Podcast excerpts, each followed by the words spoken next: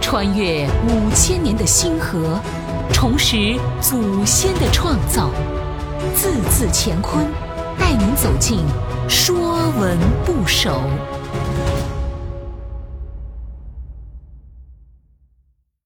说文不首》鱼，鱼是一种水生的脊椎动物，有鳞有鳍，用鳃呼吸，种类极多，大部分可供食用。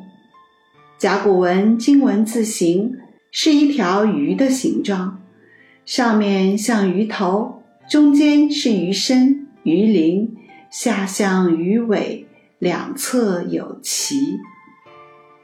说文：鱼，水虫也，象形，鱼尾与燕尾相似，凡鱼之属，皆从鱼。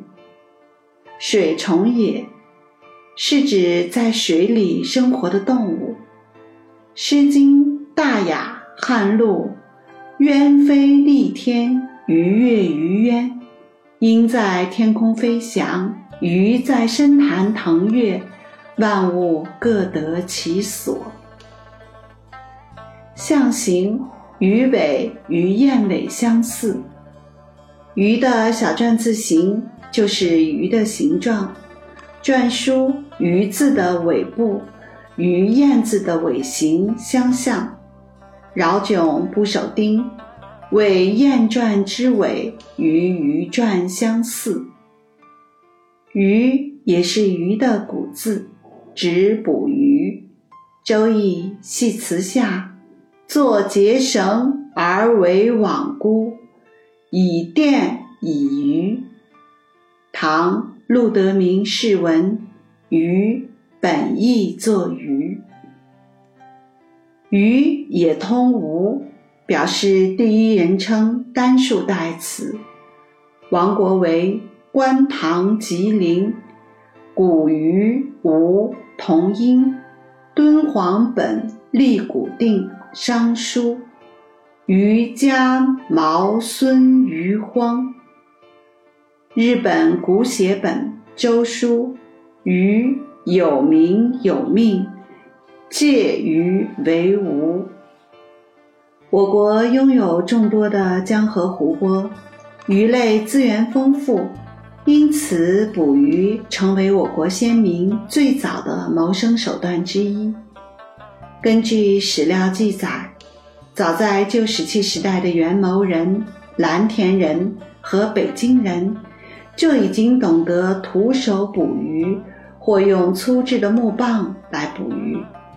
如《淮南子·洪烈解云》：“古者名如草饮水。”采树木之石，食罗蚌之肉。到了新石器时代，渔猎经济更成为采集经济的重要辅助。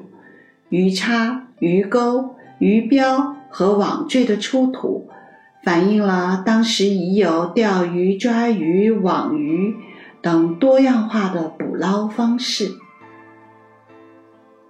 鱼不仅是人们的饱腹之物，在中国文化中，鱼多与嫁娶之事相关，因鱼产卵多，暗含多子多福之意。鱼在后代成为爱情的象征。诗云：“客从远方来，以我双鲤鱼，呼儿烹鲤鱼。”中有尺素书，借助鱼来传达爱意。鱼因鱼鱼同音，还有吉祥之意，故有年年有余、吉庆有余的说法。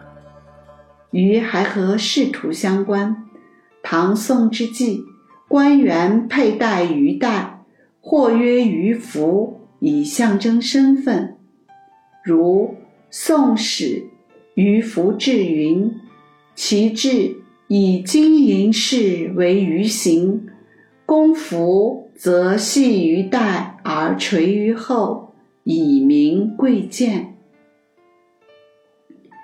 鱼跃龙门》也是取仕途顺遂之意。子非鱼，焉知鱼之乐？庄子、惠子、濠梁观鱼的典故众所周知。庄子感叹：“条鱼出游从容，是鱼之乐也。”认为鱼在水中无拘无束，自由自在，非常愉悦。而惠子则质疑庄子如何知道鱼的感受。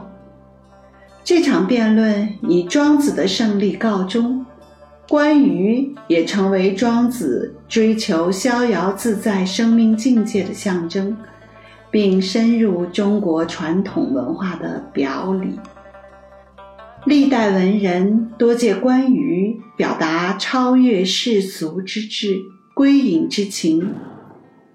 陶渊明始作《镇军参军经曲阿》：“望云残高鸟，临水愧游鱼。真想出在京，谁为行寄居？”唐白居易。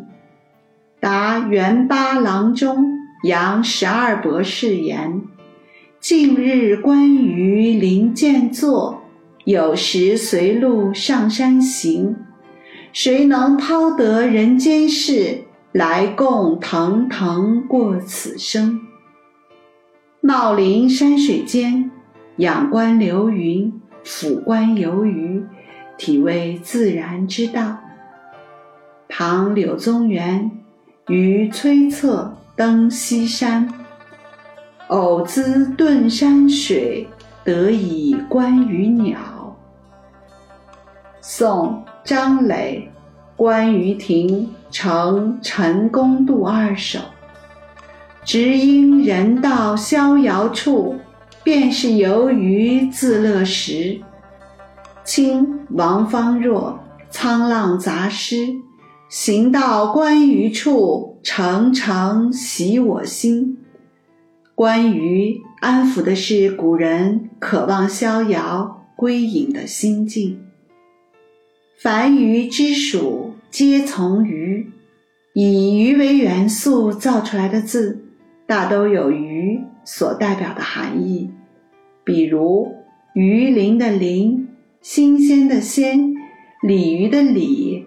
这些以鱼为元素造出来的字，大都与鱼有关。本栏目由字字乾坤出品，更多课程内容，请关注公众号。